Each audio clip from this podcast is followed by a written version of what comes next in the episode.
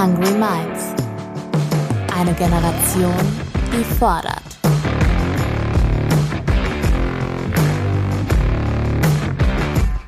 Mit und von Ronja Ebeling.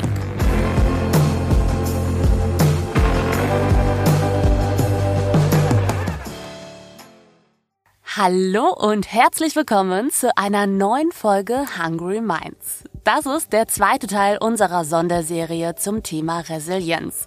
Gemeinsam mit meinem offiziellen Partner, der Techniker Krankenkasse, beleuchte ich, wie resilient die junge Generation in verschiedenen Lebensbereichen ist. In der letzten Folge habe ich in diesem Zusammenhang die gesamtgesellschaftlichen Dimensionen eingeordnet und gemeinsam mit dem Soziologen Dr. Klaus Hurrellmann besprochen, was es für unser sozialpolitisches System bedeutet, wenn die junge Generation an Resilienz verliert. In der heutigen Folge soll es etwas persönlicher werden. Die Techniker Krankenkasse zeigt in ihrer neuen Kampagne Ungefiltert Du, wie sehr uns zum Beispiel erste Beziehungen, das Gefühl von Einsamkeit und fehlendes Selbstmitgefühl prägen.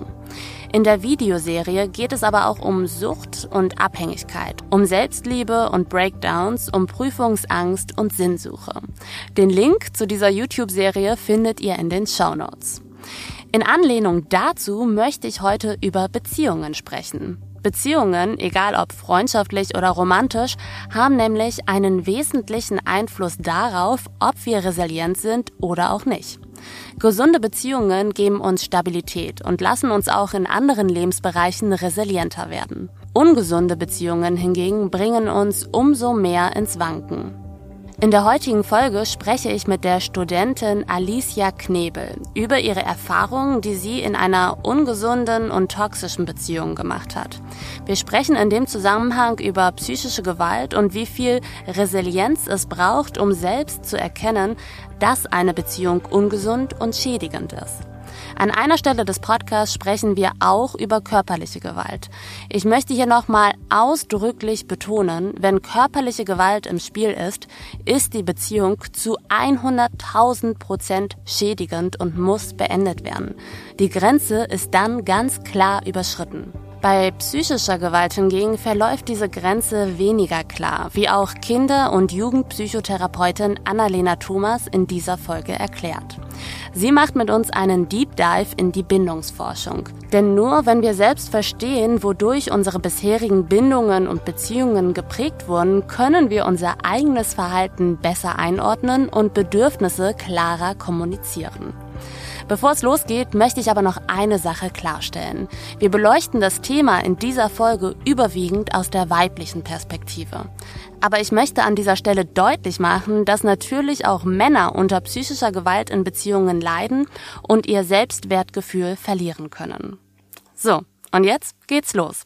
Ich wünsche euch ganz viel Spaß im Hungry Minds Talk mit Alicia Knebel und Annalena Thomas.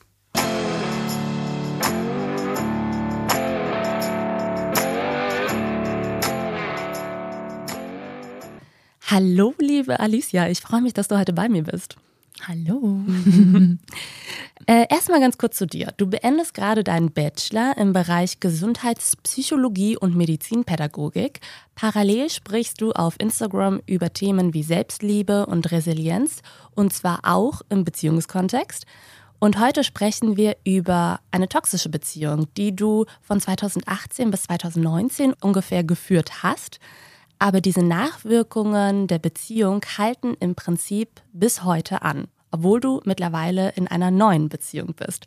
Darüber möchte ich heute mit dir sprechen und ich bedanke mich schon mal vorab für deine Offenheit bei diesem ja doch sehr sensiblen und persönlichen Thema. Starten wir mal. Wie begann denn 2018 eure Beziehung? Da war ja vermutlich nicht direkt alles Kacke, sondern erstmal richtig schön, sonst wärst du diese Beziehung ja nicht eingegangen, oder? Das stimmt. Ähm, wir haben uns tatsächlich durch eine damalige Freundin von mir kennengelernt und ähm, er war ihr Kumpel sozusagen, ihr bester Freund damals. Und dann ähm, wollte ich mit ihr mal ausgehen und dann hat sie gefragt, ob sie ihn mitbringen darf. Und ähm, genau so haben wir uns das erste Mal dann kennengelernt. Und dann hat sie ihn, glaube ich, noch ein zweites Mal mitgebracht, als wir uns getroffen haben. Und dann hat er, glaube ich, durch sie meine Nummer bekommen und mich dann irgendwann mal spontan angerufen. Und ähm, ja, so hat es dann sozusagen angefangen, dass wir mehr Kontakt hatten. Und mein erster Eindruck von ihm war, was ist er denn für ein arroganter Schnösel? Sympathisch.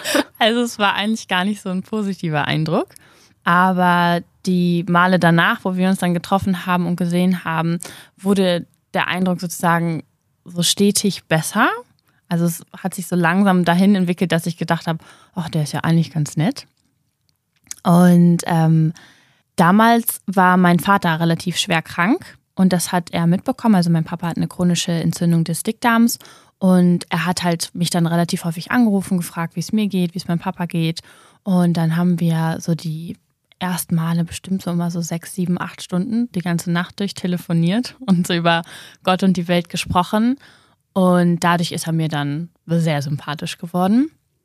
Und äh, er hatte schon so auch bei den Telefonaten die Eigenschaft, dass er genau wusste, was er sagen musste, damit ich mich irgendwie gut fühle, damit ich mich wertgeschätzt fühle und vor allen Dingen gesehen fühle. Und das war gerade damals so in meinem Dating-Life ein kleiner Struggle, weil ich immer nicht das Gefühl hatte, dass die Männer, die ich damals gedatet habe, wirkliches Interesse an mir hatten und mich wirklich sehen, so wie ich bin. Und das Gefühl hat er mir dann relativ schnell gegeben.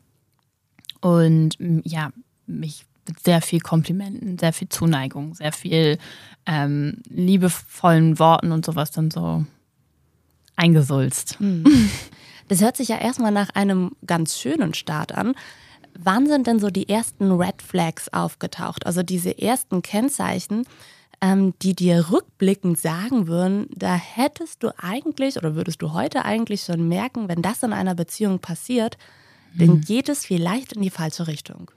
Das ging tatsächlich relativ schnell. Also schon nach einem Monat hat er angefangen, an meinem damaligen Instagram-Auftritt rumzunörgeln. Also damals hatte ich so, ich glaube, so 2500 Follower und ich habe hauptsächlich so Yoga-Content gemacht, weil ich Yogalehrerin bin und damals auch äh, nebenberuflich als Yogalehrerin gearbeitet habe und mein Traum war es, irgendwann Retreats zu geben, Online-Yoga-Kurse zu geben und deswegen war Instagram halt ein guter Weg. Und habe halt Bilder gepostet von Yoga-Posen, aber alles sehr, ich würde sagen, schön und ästhetisch. Und das hat ihm gar nicht gepasst. Und da hat er dann relativ schnell schon, ja, nach einem Monat dann immer so angefangen, ja, und warum musst du das denn machen? Und das gucken sich doch eh nur Männer an und du willst doch damit nur Aufmerksamkeit von anderen Männern und dass ihm das halt nicht gefallen würde. Und am Anfang war das immer noch ganz vorsichtig. Also es waren auch eher so Fragen, so, ja, warum machst du das denn? Du hast es doch gar nicht nötig. Und dann irgendwann wurde es dann so ein bisschen fordernder. Und der erste richtig krasse Einbruch kam nach drei Monaten. Da hat er mich das erste Mal richtig krass fertig gemacht. Also da hat er, habe ich irgendein Bild gepostet, glaube ich, was ihm nicht gefallen hat. Und da hat er dann so eine riesige Hasstirade dann losgelassen und mich wirklich also aufs Übelste beleidigt und ist auch laut geworden und hat mich angeschrien und all solche Sachen. Ja, und das war so das erste Mal, wo ich gedacht habe, so, huch, was ist denn hier los? Das ist interessant. Ähm, wie oder glaub, wo glaubst du, verläuft diese Grenze zwischen dem Moment, wo ich, wo eine Frau vielleicht noch denkt, diese Eifersucht von dem Partner, mhm. und ich spreche jetzt von diesen ersten Monaten, wo mhm. er noch mh, hm, halt erstmal gefragt hat, warum machst du mhm. das? Und das gucken sich eh nur Männer an. Ähm, wo verläuft diese Grenze, wenn eine Frau vielleicht noch denkt, der meint das ähm, lieb, sag ich mhm. mal? Und es ist vielleicht, also dass es vielleicht auch als Kompliment aufgenommen wird oder dass die Eifersucht in dem Sinne auch als etwas Schönes wahrgenommen mhm. wird, als etwas Wertschätzendes. Und wann nimmt die Frau dann selber wahr, äh, nee, das hier ist gerade viel zu viel? Schwierig. Ähm, also ich kann nur von mir sprechen, dass am Anfang habe ich diese ich sag mal, dieses Besitzergreifende, was das ja ein Stück weit ist, schon tatsächlich genossen, weil ich vorher halt hauptsächlich Männer gedatet habe, die mir das Gefühl gegeben haben, ich bin eine von vielen und ich kann überhaupt froh sein, dass sie Zeit mit mir verbringen. Ja, du hast dich gesehen gefühlt durch ihn. Genau. Und durch dieses Besitzergreifende von ihm hatte ich das Gefühl, ah, der mag mich wirklich. Der möchte mich nicht verlieren. Und dann hat er mir natürlich dann auch so von seiner angeblichen Vergangenheit erzählt, dass seine Ex-Freundin ihn betrogen hätte und dass ähm, er ja so doll verletzt wurde und dadurch so Ängste hat, dass er also die Person, die er liebt, verliert und dass er deswegen halt ab und zu ähm, so eifersüchtig ist und weil er mich ja so lieben würde und mich nicht verlieren möchte. Und dann kam da so ein bisschen so mein Helferkomplex durch und ich dachte so, oh, der Arme, dem muss ich ganz viel Liebe geben, mhm. damit er lernt, mir zu vertrauen und damit er weiß, dass ich ihn nicht verlasse. Und so habe ich gerade am Anfang seine Eifersucht und auch diesen ersten dollen Ausraster gerechtfertigt mhm. und gesagt, ist ja okay. Wie hast du dann diesen ersten dollen Ausraster erlebt? Äh, er ist dann, nachdem er alles rausgelassen hat, was er rauslassen wollte, abgehauen und ähm, also zu sich nach Hause gefahren, aber halt weg von dir, weg von mir genau und halt ohne Tschüss zu sagen und sonst was. Und ich war halt erstmal geschockt, habe dann auch mit meiner Mama drüber gesprochen und sie meinte dann auch, wart mal erstmal ab, ob er sich meldet, ob von ihm was kommt. Und ich glaube, das war das einzige Mal, dass er sich nach einem Streit in Anführungszeichen von sich aus bei mir gemeldet hat. Das erste und das einzige Mal. Er hat sich dann am nächsten Tag gemeldet, meinte, ob wir uns treffen können, äh, in irgendeinem nahegelegenen Park auf einen Spaziergang. Und dann habe ich gesagt, ja, okay. Und dann hat er sich tatsächlich auch bei mir entschuldigt und meinte, ja, er hätte überreagiert. Und das war ja nur seine seine Eifersucht und äh, seine Verlustängste. Und dann meinte ich so, ja, war doof, hast mich verletzt, aber ist okay, kann ich verstehen. Mhm. Welche Reaktion hättest du dir denn von deiner Mutter gewünscht? Oder glaubst du, diese Reaktion war richtig im Hinblick dessen, dass Eltern ja auch unsere, ähm, ich sag mal, Beziehungsvorbilder sind, mhm. uns also ganz gezielt vorleben und ähm, in frühen Jahren ja auch schon erklären, wann wir uns abgrenzen dürfen und wann etwas nicht okay ist und mhm. wann etwas in Ordnung ist? In Anbetracht der Tatsache, dass meine Mama selber sehr viele wirklich gewaltvolle Beziehungen hinter sich hatte, hätte sie eigentlich jetzt so rückblickend betrachtet da schon sagen müssen, lass den mal links liegen, so das solltest du lieber nicht weitergehen. Ähm, da habe ich so tatsächlich noch nie drüber nachgedacht, dass eigentlich ihre Reaktion damals nicht so optimal war. Aber ich glaube, dass sie auch, weil sie ihn auch sehr mochte, damals schon, ähm, ihn nicht so eingeschätzt hat, mhm. dass er auch so unterwegs ist, wie er halt dann im Endeffekt unterwegs war. Ja, mit der Frage will ich natürlich auch auf gar keinen Fall deiner Mama jetzt irgendwas in die Schuhe schieben. Mhm. Ähm, nur ich glaube, sie ist trotzdem wichtig. Du beschäftigst dich ja auch schon in deinem Studium und generell auch als Privatperson sehr doll damit, was, also inwiefern die Traumata oder beziehungsweise die Erfahrungen der Eltern uns ja auch mhm. als äh, Kinder, Jugendliche und später eben auch im Erwachsenenalter prägen. Das stimmt. Nee, du hast auch vollkommen recht. Also die Frage ist auf jeden Fall berechtigt. Es ist eigentlich gut, dass ich da jetzt nochmal drüber nachdenke. ähm, wenn wir von einer toxischen Beziehung sprechen, dann ist ja auch immer von Manipulation und mhm. Kontrolle die Rede. Kontrolle hat er dementsprechend bezüglich deines Instagram-Auftritts ja schon sehr gezielt ausüben wollen. Wann kam dieser Manipulationseingriff noch hinzu? Also, er hat, denke ich, auch schon in Bezug auf das Instagram-Thema angefangen, mich zu manipulieren, indem er halt so Fragen gestellt hat, so, ob ich mir wirklich sicher bin, dass das meiner Außendarstellung gut tut, mhm. Dass ich, äh, ob ich mir sicher bin, dass ich wirklich das nur mache, weil ich damit beruflichen Erfolg haben möchte oder ob ich nicht doch insgeheim das für männliche Aufmerksamkeit mache. Ähm, aber er hat sich ja nicht nur auf meinen Instagram-Account fokussiert, sondern er fing dann auch irgendwann an, dass ich mein, ich hatte einen männlichen Freund, mit dem ich auch sehr gut befreundet war. Den durfte ich nicht mehr sehen. Ähm, ich durfte ganz viele Dinge nicht mehr anziehen auf einmal. Und das kam halt auch immer aus so einem manipulativen Aspekt. Also er hat, ich würde sagen, er hat immer erst angefangen, mich zu verunsichern und zu manipulieren. Und dann hat er sozusagen mit der Kontrolle angefangen. Mhm. Weil hätte er einfach so aus dem Nichts gesagt, Übrigens, du darfst das nicht mehr anziehen, hätte ich auch gesagt, so, hä? Mhm. Sondern er hat das halt immer so durch die Hintertür gemacht, indem er mich halt versucht hat zu verunsichern. Also wahrscheinlich mit einer irritierenden Art der Fürsorge oder einer falschen Art der Fürsorge. Ja. Wenn wir zum Beispiel beim Thema Klamotten sind, bist du denn sicher, dass du abends so rausgehen möchtest? Ich mache mir da als Partner schon irgendwie meine Gedanken. Mhm. Ja, kommst erst spät nach Hause, solche Ja, Dinge dann, ne? ja. Und dann irgendwann dieser Punkt, das ziehst du nicht mehr an. Mhm. Ciao, Kakao. Ja. Wie hat sich denn dein Selbstwertgefühl in dieser Zeit verändert? Du hast es jetzt eben schon so ein bisschen angedeutet. sehr schwierig war das. Also ich hatte vorher schon nicht so das beste Selbstwertgefühl, würde ich mal behaupten.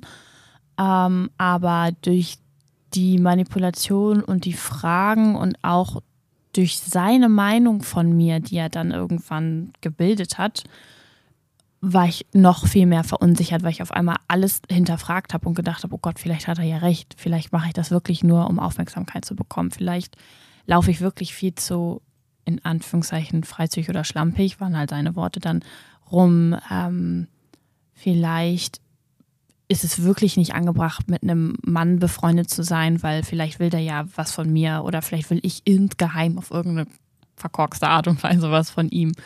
Ähm, und so habe ich komplett die Sicherheit in mir verloren und damit dann auch immer mehr so mein Selbstwert und mein Selbstwertgefühl, weil ich gar nicht mehr auf mich geachtet habe, sondern nur noch auf das, was er denkt, was er sagt, was richtig ist, was er sagt, was ich fühle und denke. Ja. In diesem Zusammenhang fällt ja auch häufig der Begriff Gaslighting. Mhm. Dabei untergräbt man eben das Selbstbewusstsein der Partnerin oder des Partners, indem man ihm eine falsche Realität vorgaukelt. Und das war dann ja bei dir auch der Fall. Der Name des Phänomens stammt tatsächlich aus einem Theaterstück, Gaslight heißt das, aus dem Jahr 1938, in dem ein manipulativer Ehemann versucht, seine Frau systematisch in den Wahnsinn zu treiben. Unter anderem redet er ihr ein, dass die Gaslampe im Haus nicht flackern würde, obwohl sie es mit ihren eigenen Augen sieht. Kleines Side Note an dieser Stelle, es gibt natürlich auch Frauen, die manipulativ sind und es gibt auch Männer, die darunter leiden. Ähm, die Folgen sind dann jedenfalls ein sozialer Rückzug, Isolation und eine Spirale der Abhängigkeit beziehungsweise einer immer engeren Bindung zum Partner beziehungsweise zur Partnerin. Was hat denn bei dir dazu geführt, dass du diesen sozialen Rückzug und diese Abhängigkeitsspirale erstmal nicht erkannt hast? Er hat es alles immer so verpackt, als wäre es zu meinem Besten. Und er hat relativ schnell angefangen, mich von meinen Eltern so ein bisschen abzukapseln. Ich meine, ich habe damals noch zu Hause gewohnt, aber er hat relativ schnell dafür gesorgt, dass ich zum Beispiel mit meinen Eltern nicht über die Beziehung spreche, weil er meinte, ja, ähm, meine Eltern wären selber super toxisch und würden sich ja gar nicht richtig um mich kümmern und ich würde dem ja gar nicht wirklich am Herzen liegen, dass wir hatten halt damals auch eine Ausnahmesituation, weil mein Papa ja so schwer krank war und da war natürlich auch die Hauptaufmerksamkeit immer auf meinem Vater, aber er hat das halt immer so gedreht, als würden meine Eltern mich vernachlässigen oder nicht wirklich lieben und dadurch habe ich mich dann natürlich auch meinen Eltern gegenüber nicht mehr wirklich geöffnet. Dann hat er sehr häufig sehr schlecht auch über meine Freundinnen gesprochen und meinte, ja, die wären ja auch alle Schlampen. Und die würden sich ja auch alle ähm, sehr, äh, sein Lieblingswort war dreckig, sehr dreckig zeigen und ähm, wären kein guter Einfluss auf mich und solche Sachen. Und ich wollte natürlich nicht, dass er denkt, dass ich auch so unterwegs bin. Deswegen habe ich mich natürlich dann auch von denen immer weiter distanziert. Und so ähm, ja, wurde der Kreis immer kleiner. Und so habe ich natürlich auch mit vielen Leuten nie über das gesprochen, was halt in der Beziehung abgelaufen ist. Und er war dann irgendwann meine einzige wirkliche so Bezugsperson, der ich auch vertraut habe, dass die wirklich es gut mit mir meint. Was total bescheuert ist im Nachhinein. Das Krasse ist, am Ende des Tages hast du dich ja trotzdem getrennt. Hm. Und das ist ja der aller, aller schwierigste Part. Was hat dir dabei geholfen, in dem Sinne nicht rückfällig zu werden und ihm bzw. euch wieder eine neue Chance zu geben? Also, da muss ich ein bisschen ausholen. Ich hoffe, aus. das ist okay. Also, mir ist natürlich in der Beziehung also er war auch sehr aggressiv, er hat auch Sachen kaputt gemacht, mir gedroht und all solche Sachen. Äh, also, ich sag mal, bis zu einem halben Jahr der Beziehung, da war das schon soweit. Und ich habe aber immer gedacht, okay, er behandelt mich zwar scheiße, aber wenigstens ist er treu. Und weil mein Freund vorher ist fremdgegangen und deswegen war dieses treue Thema für mich so wichtig, weil ich nicht nochmal hintergangen werden wollte, dass ich sozusagen immer gedacht habe, naja, aber er ist ja treu, er ist ja treu. Und das hat mich sehr an ihm sozusagen hängen lassen. Und dann irgendwann nach einem halben Jahr hat sich der Spieß umgedreht und da habe ich gemerkt, okay, er ist nicht treu. Da hat es nämlich angefangen, dass er dann auch fremdgegangen ist und er auf einmal weniger eifersüchtig wurde. Dafür wurde er immer aggressiver und hat halt selber dann andere Mädels so an der Seite gehabt. Und so die ersten Male, als ich dann so die Beweise gesehen habe und mir auch Sachen von anderen dann erzählt wurden, habe ich das dann immer noch irgendwie wegschieben können.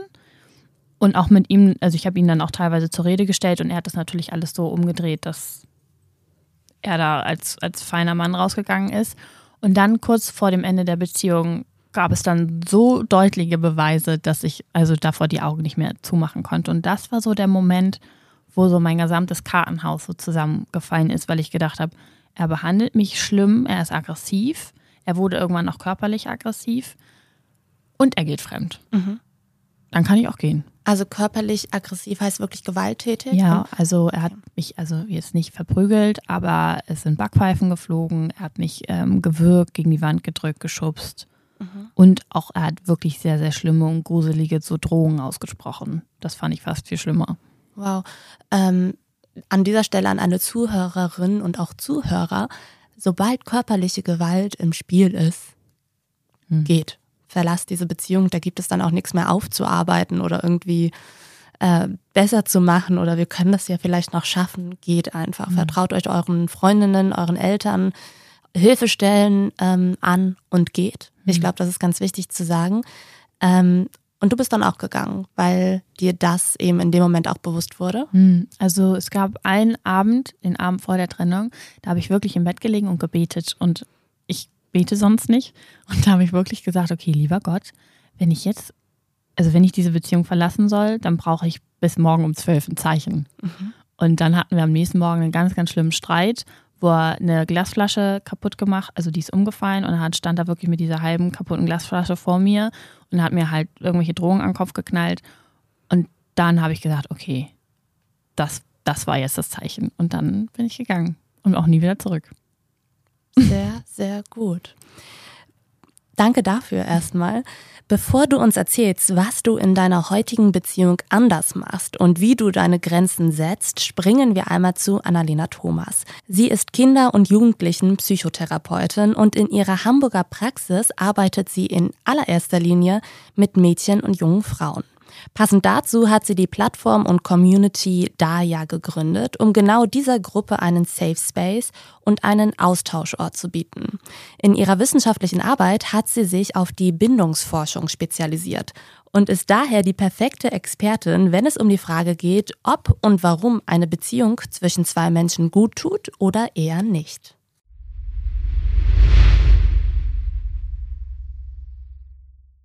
Annalena, du kritisierst, dass das Wort toxisch im deutschsprachigen Raum inflationär oder nicht so richtig durchdacht genutzt wird. Was meinst du damit konkret?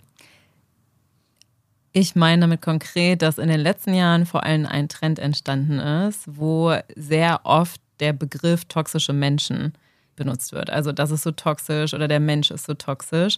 Und ähm, ursprünglich, vor allem im englischsprachigen Raum, ist Toxic tatsächlich ein Akronym. Und das Akronym beschreibt viel, viel besser die Dynamik, die in toxischen Beziehungen entsteht. Und zwar steht Toxic für tiring, also ermüdend, obstructive, hinderlich, für exhausting, erschöpfend, für intimidating, also einschüchternd und conditional, also bedingt. Und das sind alles Merkmale, die toxische Beziehungen kennzeichnen. Also das sind Empfindungen, die bei Menschen, die toxische Bindungserfahrungen erleben, quasi entstehen. Also ich fühle mich ähm, ermüdet mit der Zeit, ich fühle mich manipuliert, ich fühle mich dadurch eingeschüchtert, verunsichert. Die Beziehung an sich ist hinderlich anstatt förderlich, könnte man sagen. Das ist das eine, warum es wichtig ist, da zu differenzieren. Im deutschsprachigen Raum wird oft nicht differenziert. Ne? Dann wird einfach inflationär, das, was du auch sagst, toxisch, von toxischen Beziehungen und toxischen Menschen vor allem gesprochen. Ähm, dabei kommt der Begriff in seinem Ursprung von was ganz anderem. Ähm, das andere ist, dass mein Grundprinzip in der therapeutischen Heilung immer ist, dass wir den Menschen sehen. Und wenn wir von toxischen Menschen sprechen, was oft passiert im deutschsprachigen Raum, dann ähm, ja, wird der Mensch eigentlich verurteilt und abgeurteilt und das ist eine Zuschreibung. Und das Thema ist sehr, sehr viel komplexer, was auch im englischen Begriff eher ähm, verdeutlicht wird. Ne? Das ist eine Dynamik zwischen Menschen, die oft durch ähm, unsichere oder auch traumatische Bindungserfahrungen entsteht und in Partnerschaften oder auch in Freundschaften weitergegeben wird. Ähm, und man nennt das in der Fachsprache reinszeniert wird. Und um das zu durchbrechen eigentlich, für alle Beteiligten ist es super, super wichtig, da zu differenzieren zwischen toxischem Verhalten und toxischen Beziehungen und toxischen Menschen. Also ich würde dafür plädieren, dass wir sagen, es gibt Beziehungen, die haben toxische Verhaltensmuster und nicht mehr so viel den Begriff toxische Menschen verwenden im deutschsprachigen Raum. Das bedeutet auch, ähm, im deutschsprachigen Raum, wenn wir sagen, eine Person ist toxisch, dann entsteht ja schnell dieses Bild, das ist die böse Person in einer Beziehung und das ist die gute Person, sprich die Person, die eigentlich unter dieser bösen Person leidet. Und das ist eigentlich laut deiner Aussage dann ja falsch, denn beide tragen dann ja irgendwie einen Teil dazu bei, dass diese Beziehung dysfunktional ist. Sprich, sind dann beide auch irgendwie gleichermaßen schuldig bzw. betroffen? Also betroffen sind auf jeden Fall beide, weil mit allen Beziehungspartner, PartnerInnen macht es ja was. Und das ist auch erstmal überhaupt wichtig zu benennen, aber es macht sehr unterschiedliches.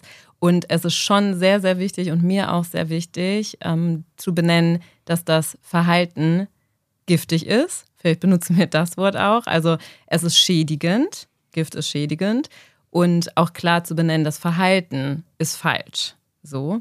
Ähm, erst dann kann überhaupt was passieren, was man in der Fachsprache validieren nennt. Und es ist wichtig, dass Betroffene, die Gewalterfahrung oder auch Manipulation erlebt haben, sich selber validieren, also sich selber in ihrer Wahrnehmung stärken und auch ganz klar benennen, das Verhalten, was ich erlebt habe, war gewaltvoll oder manipulativ und das ist super, super wichtig, dass das von sich selber, aber auch vor allem von anderen, von Angehörigen, äh, Menschen, mit denen man drüber spricht oder auch Therapeuten, Therapeutinnen ähm, so validiert wird und so benannt wird, ähm, damit etwas Heilsames entstehen kann. Auf der anderen Seite derjenige, der toxische Verhaltensweisen, also zum Beispiel Manipulation oder krankhafte Eifersucht, um mal konkrete Beispiele zu benennen, in der Beziehung ausübt oder auch körperliche Gewalt, ähm, dann da ist es wichtig für den eigenen Heilungsprozess auch genauso zu sagen, okay, ich habe mich da falsch verhalten. Und das ist ähm, anderen gegenüber schädigend und natürlich mir selbst gegenüber auch schädigend, weil auch das wird im deutschsprachigen Raum ähm, wenig thematisiert. Auch die Menschen, die Gewalt ausüben, haben ja oft einen Beziehungswunsch. Und das Thema ist super komplex und super, super schwierig, weil natürlich, wo, wo ziehen wir die Grenze? Es ist wichtig, gewaltvolles Verhalten auf jeden Fall als falsch zu betitulieren und zu benennen und das auch ganz klar zu differenzieren. Es ist aber wichtig, hinter allem den Menschen zu sehen, damit wir im Diskurs wirklich Veränderungen nachhaltig bewirken können. Hm. Beantwortet das deine Frage? Das beantwortet meine Frage und bringt mich direkt zur nächsten. Denn wie erkennen denn gerade sehr, sehr junge Frauen und Mädchen, ähm, dass ein Verhalten toxisch, giftig ist? Das ist ja gerade, wenn man jetzt so zwischen, ich sag mal, 14 und 20 Jahren ist und gerade so die ersten Erfahrungen auch mit romantischen Beziehungen sammelt, dann ist es ja gar nicht so leicht zu erkennen, ohne persönliche Erfahrungen und Vergleichswerte, dass jemand oder beziehungsweise dass mir eine Beziehung nicht gut tut. Welche Erfahrungen sammelst du denn in deiner Praxis? Ähm, was für ein Bild haben junge Mädchen heute von romantischen Beziehungen? Also, das ist eine super, super wichtige Frage, weil das, was ich jetzt in der Praxis erlebe, aber auch wenn man sich so Studien anguckt und Forschungslage, ist es erstmal so, es gibt sehr viele Menschen, die unsicher gebunden sind. Und in der Bindungsforschung gibt es vier Bindungstypen und ich vereinfache das immer, wenn ich es versuche zu erklären und differenziere in wirklich unsicher gebunden und sicher gebunden. Und ähm, Bei unsicher gebundenen gibt es noch, ähm, man sagt unsicher ambivalent bei Kindern und Jugendlichen, bei Erwachsenen heißt das verstrickt gebunden. Und bei ähm, sonst gibt es noch unsicher vermeidend und vermeidend gebunden oder avoidant im Englischen und desorganisiert unsicher gebunden. Und das, was so wichtig ist, ist tatsächlich, es gibt sehr wenig Vorbilder. Und diese Kombination aus Menschen, man sagt so ungefähr, neuere Forschungslagen sind sich da nicht so einig, aber man sagt ungefähr, ein bisschen mehr als die Hälfte der Menschen sind unsicher gebunden. Also entweder unsicher ambivalent oder unsicher vermeidend oder sogar desorganisiert. Desorganisiert tatsächlich die ähm, geringste Prozentzahl. Man, man sagt so zwischen 5 und 10 Prozent. Aber was bedeutet das konkret? Das ähm, Letzteres oder alle? Alle. Alle. okay, dann sprengen wir hier den Rahmen. Ich versuche mich kurz zu fassen. Unsere Bindungsmuster entwickeln sich vor allem, also so der Grundsatz, man kann so sagen, das Fundament, auf dem wir unsere Bindung aufbauen, entwickelt sich in den ersten drei Jahren. Haltet euch fest. Krass, so. das ist sehr früh. Ja, das ist der Bereich, auf den ich spezialisiert bin. Und es ist vor allem, ich sage, nenne das immer im Feintuning zwischen Bezugs Bezugsperson und Säugling. Und dann Kleinstkind, Kleinkind und so weiter. Und das sind ganz feine Abstimmungsprozesse, unter anderem zum Beispiel gespiegelt zu werden. Und zu lernen, ich bin ich und du bist du. Und da ist auch eine Grenze. Und mein Gefühl ist mein Gefühl und ich kann das, weil es mir benannt wurde, zuordnen. Also zum Beispiel Bezugsperson sieht das Kind und denkt, es wäre wütend und traurig Dabei ist es zum Beispiel tief verzweifelt, was oft wie Wut aussieht, ne, wie ein Trotzanfall. Und dann ist es wichtig, zum Beispiel gespiegelt zu kriegen, du bist gerade richtig verzweifelt. Und dass die Bezugsperson nicht auf die Wut reagiert. Wut ist sehr ansteckend, kennen wir alle. Ne? Mhm. Triggert sehr schnell, wir sind sehr schnell gestresst und sagen dann, oh, jetzt stell dich nicht so an, ne? das nervt total oder ist doch nicht so schlimm, ne? drüber pinseln, ähm, kennen viele von uns. Und um sicher gebunden zu sein, ist es wichtig, dass jemand feinfühlig und prompt, spiegelnd auf das Gefühl von dem Kind reagiert. Also sagt, hey, ich sehe deine Verzweiflung. Also zum Kind sagt, ey, du bist gerade richtig verzweifelt, das klappt nicht, komm, wir machen es gemeinsam. Mhm. Und darüber kann ich als Mensch A sicher gebunden sein, also wissen, ich kriege Hilfe aber auch, ich kann mein Gefühl benennen. Ich darf mich abgrenzen. Ich kann überhaupt differenzieren, also unterscheiden zwischen meinen Gefühlen und den Gefühlen von anderen. Das heißt, ich muss nicht ständig Verantwortung übernehmen. Und bei den unsicheren Bindungstypen ist es so, dass ich verstrickt bin zum Beispiel. Das ist unsicher ambivalent gebunden und bei Erwachsenen heißt es ja verstrickt. Das heißt, oft ähm, sind wir dann als Menschen vom Gefühl verantwortlich für die Gefühle von anderen und strengen uns sehr, sehr, sehr an, um es recht zu machen. Wir haben Angst, dass wenn wir uns abgrenzen, dass der andere uns verlässt, der andere Mensch, oder böse ist oder verärgert reagiert. Das sind und dann die People-Pleaser? Ja, mhm. oft so. Ähm, rührt aber auch manchmal aus Perfektionismus oder, oder, oder, muss nicht unbedingt unsicher verstrickt gebunden sein. Mhm. Ähm, das andere ist aber, ich bin gleichzeitig oft sehr enttäuscht von den anderen, weil meine Bedürfnisse nicht gesehen werden oder ich mich nicht gesehen fühle. Das deswegen ambivalent. Unsicher vermeidend ist der Bindungstyp, der Angst vor Konflikten hat und sich eher schnell zurückzieht, um nicht verletzt zu werden oder nichts falsch zu machen. Oft wird damals total unter, äh, dabei total unterschätzt, dass der, die wirken oft, als ob die keinen Bindungswunsch haben, und so cool, distanziert, aber die haben einen riesigen Bindungswunsch und sind oft ganz, ganz unsicher und äh, Studien zu Cortisol zum Beispiel, also unserem Stresshormon, haben ergeben, dass Menschen, die unsicher vermeiden sind, oft den höchsten Cortisolspiegel haben. Also bei Kindern wurde das mhm. gemessen. Am meisten leiden tatsächlich oft unsicher vermeidende Menschen, weil die in ihrer Bindung, in ihrem Bindungswunsch, den haben wir ja alle, wir haben ein Bedürfnis nach Bindung, so gar nicht befriedigt und gesättigt sind. Ne? Und desorganisiert würde jetzt den Rahmen sprengen, da können wir nur zu sagen, das ist bei wirklich schwersten Misshandlungen in der Kindheit und schwersten Traumata.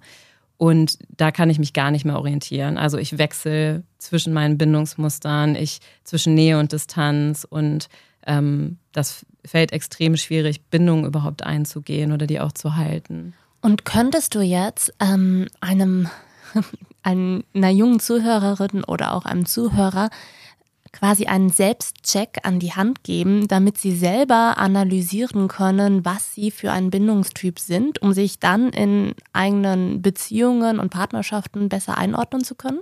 Also ich habe auf jeden Fall einen Buchtipp für euch, weil sonst gibt es nur Fachbücher und ich selber habe, also kenne super viele Paper und Bücher und finde selber an den Büchern immer so schwierig, weil es so eine krasse Fachsprache ist. Und es gibt Attached. Ich mhm. glaube, seit, ich weiß nicht genau, wann es auf den Markt kam, ich glaube letztes Jahr. Ähm, ich glaube, es gibt es auch auf Deutsch, da weiß ich gerade nicht, wie es heißt, aber es ist auf jeden Fall ein Buch, was es versucht, für einfach Leserinnen äh, einfach darzustellen. Was ich sonst mit an die Hand geben würde, ist auch so anbinden an deine ursprüngliche Frage, was sehe ich in der Praxis? Also oft Verunsicherung. So. Und was hilft, um sich selber einzuordnen, ist tatsächlich mal nachzufühlen. Ich finde immer, man kennt es oder man erkennt es am meisten an Konfliktsituationen. Also denke ich die andere Partei zum Beispiel ständig mit und habe Angst, wenn ich mich abgrenze, ähm, wie die Person reagiert. Also habe ich dann eher Sorge, dass der andere sich zurückzieht oder verärgert reagiert und spreche ich deswegen was gar nicht an oder werde ich sehr schnell sehr vorwurfsvoll. Ähm, habe ich das Gefühl, ich muss eigentlich manche Dinge nicht aussprechen und zurückhalten, weil ich Angst habe, dann die Person zu verlieren. Und bin ich sehr eifersüchtig. Eifersucht ist im gesunden Maße völlig wichtig, weil es unser Bindungswunsch ist. Aber wenn ich merke zum Beispiel, es ist ein großes Thema in Freundschaften oder auch Partnerschaften, ähm, dann ist es oft ein Hinweis auf eine unsichere Bindung, weil ich eigentlich eine Verlustangst habe. Ne, die, und dann ist es wichtig, nicht zu sagen, ich bin eifersüchtig, sondern hey, ich habe eine Verlustangst. Und das ist eh etwas, was total wichtig ist, mit sich selber im Kontakt zu sein und in Beziehungen zu sprechen, wirklich zu sprechen. Und zu deiner Frage, was ich in der Praxis noch erlebe, ist wirklich diese Verunsicherung, aber auch Beziehung ist ja etwas, was ich so in Gesprächen merke, in der Praxis, aber auch im persönlichen einfach Umfeld seit Jahrzehnten und ich arbeite ja auch schon seit 16 Jahren als Therapeutin, ist es tatsächlich, es gibt ja keine Anleitung für Partnerschaften hm. und auch nicht für Freundschaften. Und das, was, um nochmal zurückzuspüren zur Bindungsforschung, so spannend ist, wir lernen in den ersten drei Jahren unseren Grundstock und dann sind die veränderbar. Also auch das, was wir in Freundschaften erfahren, mit anderen Bezugspersonen, also Lehrer, Lehrerinnen, mit äh, Gleichaltrigen, mit Omas, Opas, mit ersten Partnerschaften ist total prägend für uns. Und Bindungsmuster, da ist sich die Forschung nicht so ganz einig, sind veränderbar, auf jeden Fall, aber der, das Grundmuster bleibt wahrscheinlich gleich. Ähm, das, was dann so wichtig ist, ist eigentlich, die Vorbilder, die wir haben, sind unsere Eltern oder Freundschaften, die wir erlebt haben. Serienformate. Mhm. Und wenn man sich da anguckt, was wir lernen, dann finde ich als Therapeutin, die aus der Bindungsforschung kommt, das sehr, sehr schwierig.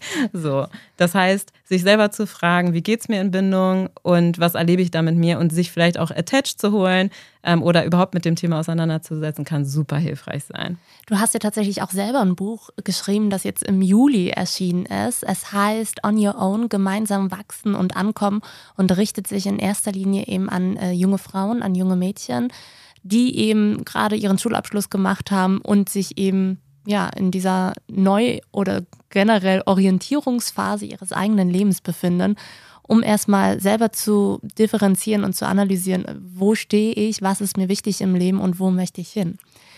Was ich ziemlich crazy finde, ich habe auch ähm, eine Studie aus Großbritannien mitgebracht, die darauf hindeutet, dass manche Arten von psychischen Missbrauch in Beziehungen mitunter als total normal betrachtet werden. So untersuchten Forscherinnen von Kylie Aberter von der Birmingham City University beispielsweise 2020, welche Erfahrungen Teenager in England bislang mit romantischen Beziehungen gemacht haben und was sie von Partnerschaften erwarteten. Es zeigte sich, dass viele 13- bis 18-Jährige zum Beispiel zwanghaft kontrollierendes Verhalten als Ausdruck von Liebe und Sorge fehldeuteten ähm, wenn zum Beispiel der Partner oder die Partnerin das Handy überwachte oder eben auch bestimmen wollte, mit wem sich der Jugendliche oder die Jugendliche so traf, dann wurde das als Fürsorge missgedeutet.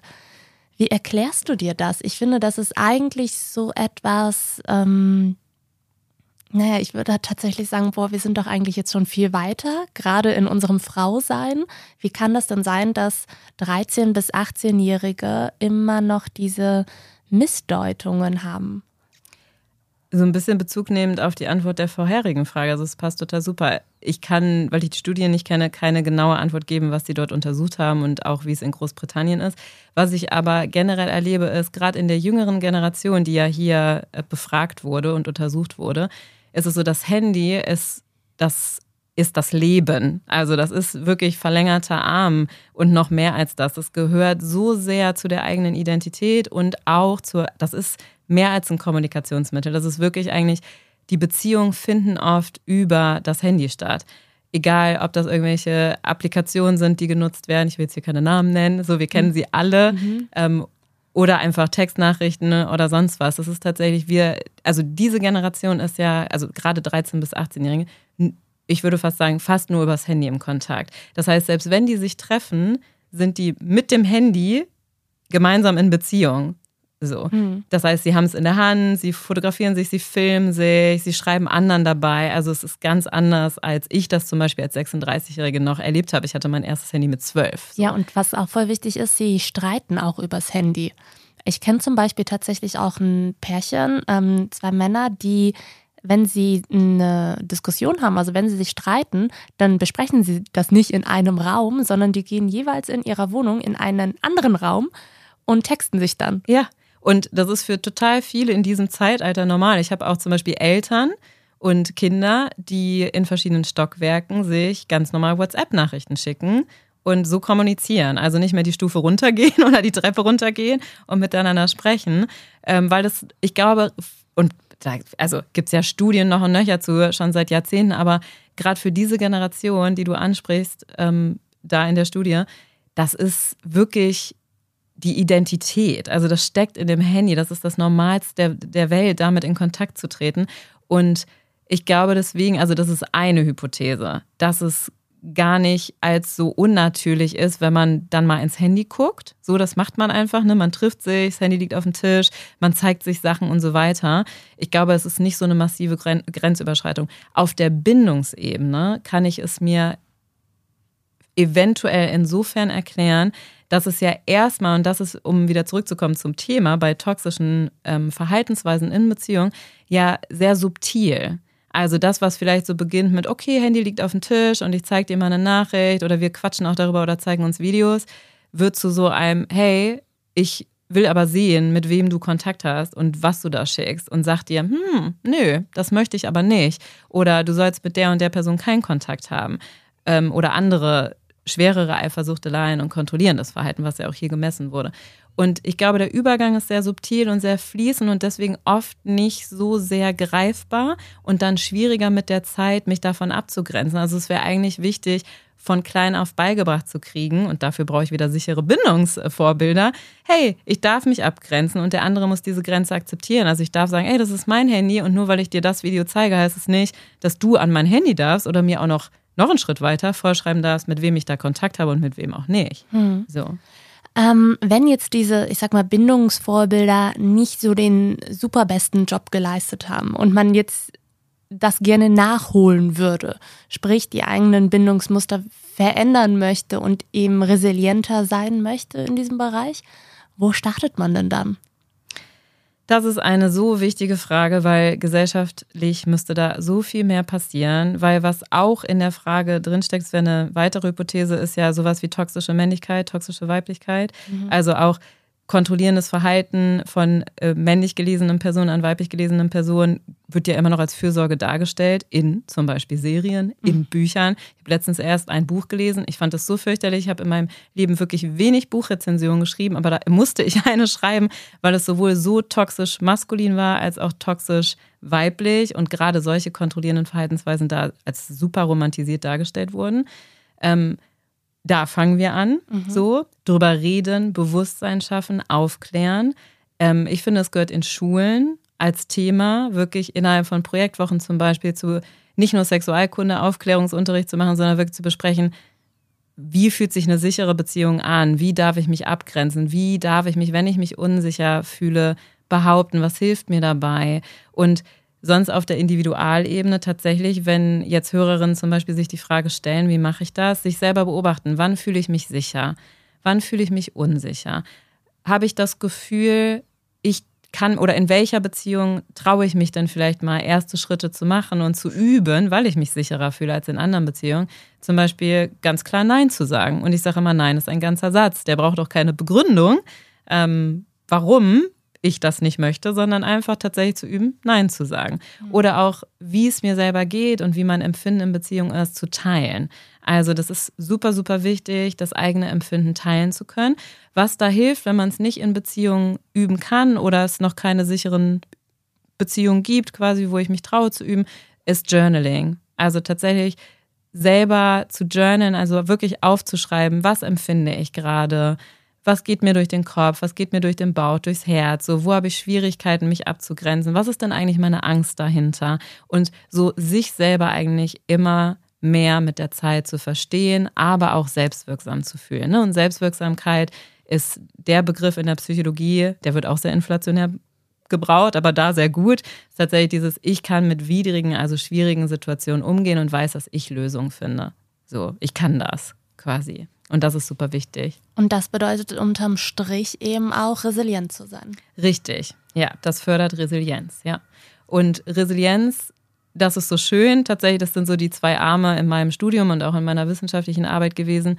Bindungen sind mit einer der größten Resilienzfaktoren. Hast du noch weitere Tipps, wie man Resilienz fördern kann? Ja, zum Beispiel durch die Mentalisierungsfähigkeit. Was bedeutet das? Mentalisieren heißt, ich sehe, ich sage immer, ich sehe mich von innen und außen und den anderen auch von innen und außen. Und es kommt aus der Bindungsforschung. Und es heißt quasi, dass ich weiß, dass mein Verhalten aufgrund von Erfahrungen, Wünschen, Bedürfnissen entstanden ist und nicht nur einfach ein Verhalten ist, also nicht nur eine äußere Ebene. Und sich selber zu mentalisieren, also zum Beispiel zu fragen, was wir vorhin schon hatten, beim Journaling zum Beispiel, hey, was empfinde ich gerade? Und welche Erfahrungen haben denn eigentlich vielleicht dazu geführt, dass ich das gerade in dieser Beziehung wieder erlebe oder mich genauso verhalte?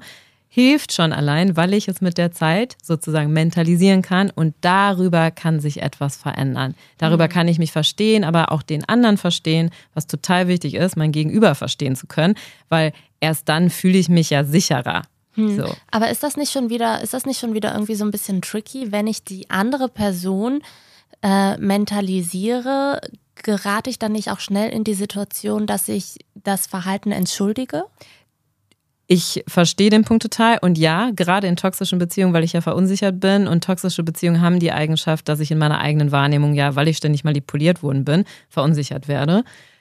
Das Wichtige ist zu differenzieren. Mentalisieren heißt nicht gutheißen, mhm. sondern es heißt nur, ich erkenne überhaupt, dass zwischen dir und mir ein Unterschied besteht und dass es vielleicht nichts mit mir zu tun hat, sondern mit der anderen Person. Das heißt, ich sehe, die andere Person ist zum Beispiel manipulativ. Und dann kann ich es differenzieren. Und dann komme ich dahin, durch das Mentalisieren zu sagen, hey, ich werde gerade manipuliert durch den anderen. Und dann darf ich mich abgrenzen. Und das wäre auch das, was ich am Ende nochmal mitgeben würde. Es ist so, so wichtig, wirklich diese Botschaft, ich glaube, man hört es heute raus, ihr dürft euch abgrenzen und sich selber auch die Erlaubnis zuzusprechen, ich darf mich abgrenzen und ich darf auch ganz klar benennen, das, was ich erlebt habe, war schädigend. Kommen wir nochmal, äh, also ganz zum Schluss, die radikalste Abgrenzung wäre ja eigentlich eine Trennung. Ist das immer das Ende oder beziehungsweise ist das die einzige Lösung, die es für eine toxische Beziehung gibt oder kann man sie auch, kann man quasi auch eine Entgiftungskur machen zusammen. sehr gutes Wort, mag ich sehr. Ähm, es kommt drauf an, wie die Beziehung ist. Also bei Gewalterfahrung, körperlicher Gewalt oder massiver emotionaler Gewalt ist Trennung so wichtig, mhm. aber auch so schwer. Das, was aber schon wichtig ist, bei toxischen Verhaltensweisen, zum Beispiel wie man triggert, man ist getriggert in der Beziehung oder in der Freundschaft durch Eifersüchteleien und Verlustängste. Aber andere Teile der Beziehung sind sehr förderlich und unterstützend und auch sicher. Da braucht man sich nicht unbedingt trennen, wenn man das selber nicht möchte. Ist ja auch immer eine eigene Entscheidung. Und da hilft es dann zum Beispiel, miteinander ins Gespräch zu gehen, offen zu besprechen. Und das wäre eh was, woran man erkennt, okay, sind es Ausnahmesituationen, wo vielleicht beide getriggert sind durch eigene Erfahrungen oder Verunsicherungen in der Vergangenheit, die man jetzt wieder miteinander erlebt. Oder ist es wirklich ein Muster und dann miteinander zu verstehen, leiden wir so sehr darunter, dass wir uns trennen wollen? Oder können wir das miteinander verändern? Hm. Und entscheidend ist wahrscheinlich auch, dass beide Parteien feststellen, dass es ein Problem gibt, Auf beziehungsweise dass sie es einsehen. Ne? Nicht, ja. dass einer irgendwie sagt, das bildest du dir doch ja. nur ein oder so. Auf ne? jeden Fall. Aber das ja. ist meistens schon, also das ist ja in allen Beziehungen so. Das Wichtige ist tatsächlich, und da unterscheidet man es, finde ich auch, oder erkennt man es, ob es ab und an Verhaltensweisen sind, die uns nicht gut tun in Beziehung, was jede Beziehung kennt, mhm. würde ich sagen, als Psychotherapeutin und auch aus eigener Erfahrung und da lohnt es sich dann manchmal zu arbeiten und dran zu bleiben, ne? weil dann kann auch was Heilsames im Miteinander entstehen und Veränderung entstehen. Wenn man aber merkt oder wenn wir merken, nee, das ist überdauernd und es der andere oder die andere, also mein Beziehungspartner zum Beispiel, meine Beziehungspartnerin oder auch Freunde, Freundinnen, die übernehmen ihren Part nicht. Also da gibt es überhaupt gar kein Bewusstsein dafür. Oder auch dieses, ja, ich habe mich falsch verhalten. Und wie können wir es gemeinsam ändern? Oder was brauchst du von mir? Dann ist es natürlich wichtig, sich zu trennen. Mhm.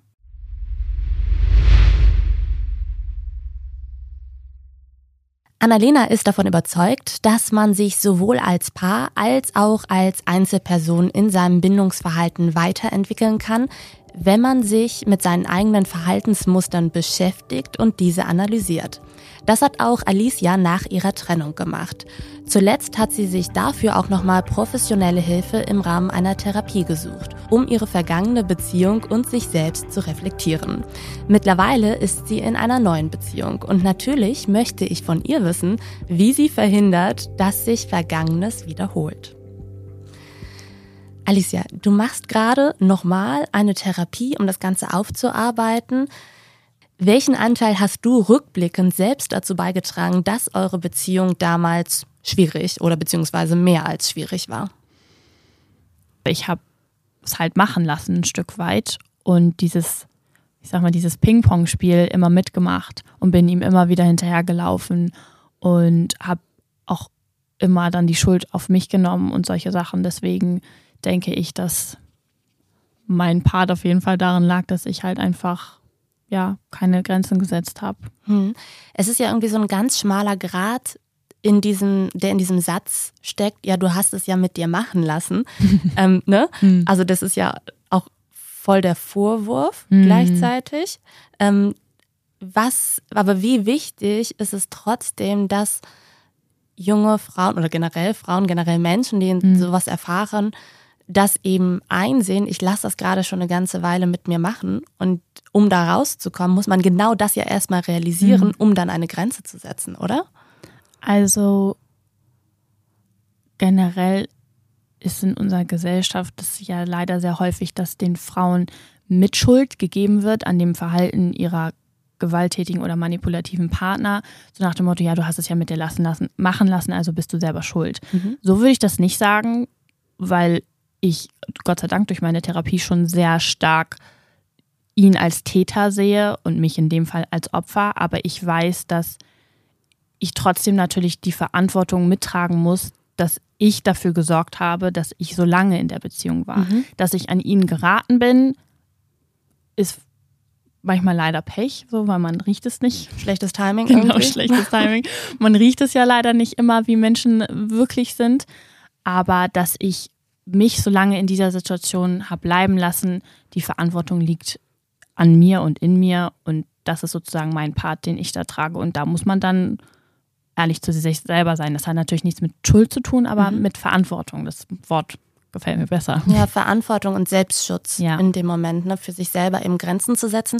Würdest du sagen, du bist heute resilienter und du kannst das eben, also für dich selber Verantwortung zu übernehmen, für dich selber einzustehen, kannst du das heute besser? Ja, viel, viel besser. Also ich bin manchmal schon fast hart, so wenn ich zurückgucke und mich mit meiner Version von damals vergleiche, weil ich einfach weiß, dass die andere Option mich in keine guten Hände geführt hat. Deswegen bin ich da viel, viel klarer und auch wesentlich stärker. Hm viel konsequenter.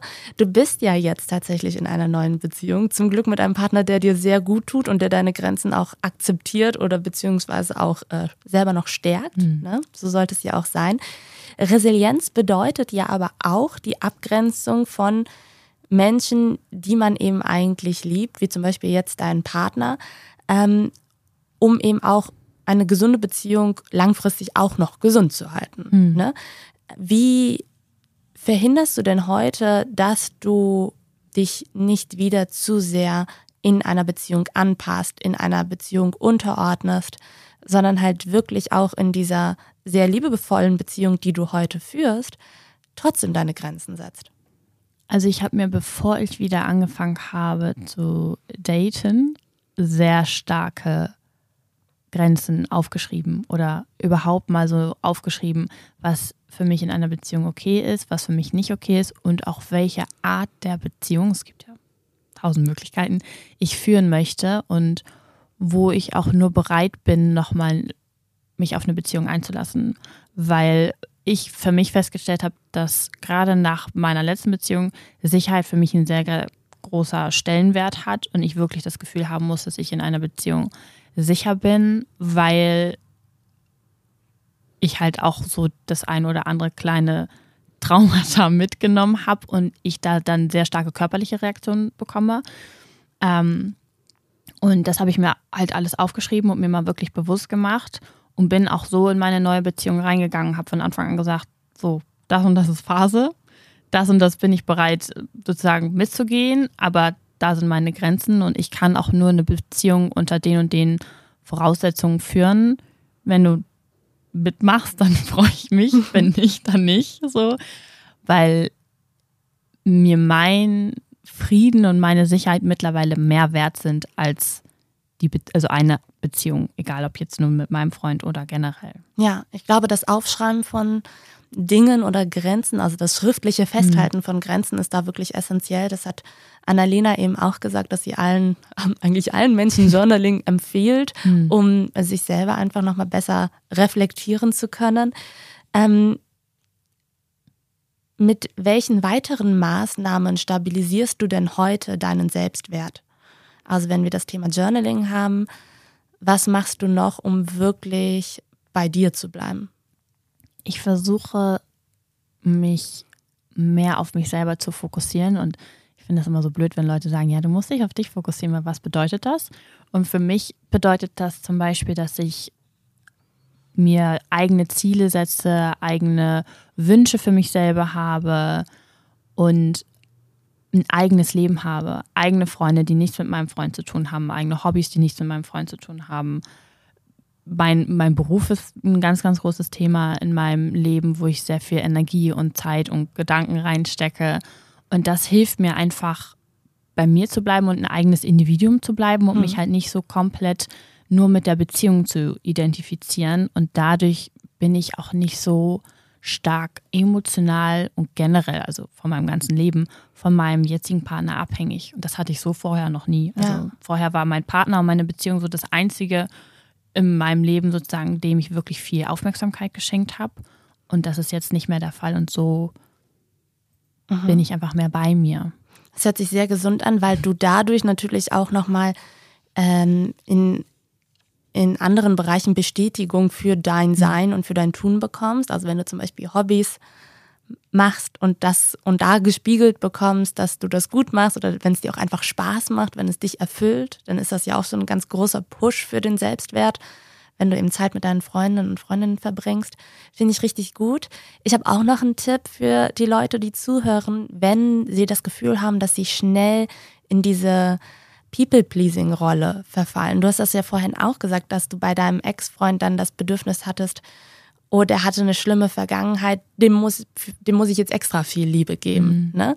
Und ähm, man hat dann ja auch schnell das Bedürfnis, wenn irgendjemand auf dich zukommt und kannst du vielleicht das und das für mich erledigen, dabei würdest du mir richtig doll helfen und ähm, es geht auch ganz schnell, da nicht direkt Ja zu sagen, sondern Nein zu sagen, wenn es einem gerade nicht passt. Aber wenn man erstmal Probleme hat mit diesem Nein, ähm, also wie kann man dieses Nein sagen üben, dann geht das vielleicht, indem man sagt, muss ich drüber nachdenken, ich gebe dir in einer Stunde nochmal Bescheid. Mhm. So. Und sich dann in dieser Stunde erstmal kurz hinzusetzen und zu überlegen, möchte ich das gerade für diese Person übernehmen? Habe ich da gerade überhaupt die zeitlichen, die emotionalen Kapazitäten für? Ähm, anstatt sich so überrumpeln zu lassen. Ne? Ja. Das ist ein sehr guter Tipp. Alicia, ich danke dir ganz, ganz doll für deine Offenheit bei diesem Thema. Du bist enorm gewachsen, sprichst da jetzt total offen drüber und ich glaube, dabei hilfst du jungen Frauen, jungen Menschen ganz generell eben auch ihre eigenen Grenzen zu setzen. Wenn euch die Folge da draußen gefallen hat, dann hinterlasst uns gerne eine Bewertung bei Spotify, bei iTunes. Ich ähm, verlinke euch nochmal alle Buchtipps, die Annalena auch genannt hat, aber auch natürlich den Instagram-Kanal von Alicia in den Show Notes und bedanke mich bei dir, Alicia, fürs Sprechen und bei allen da draußen fürs Zuhören.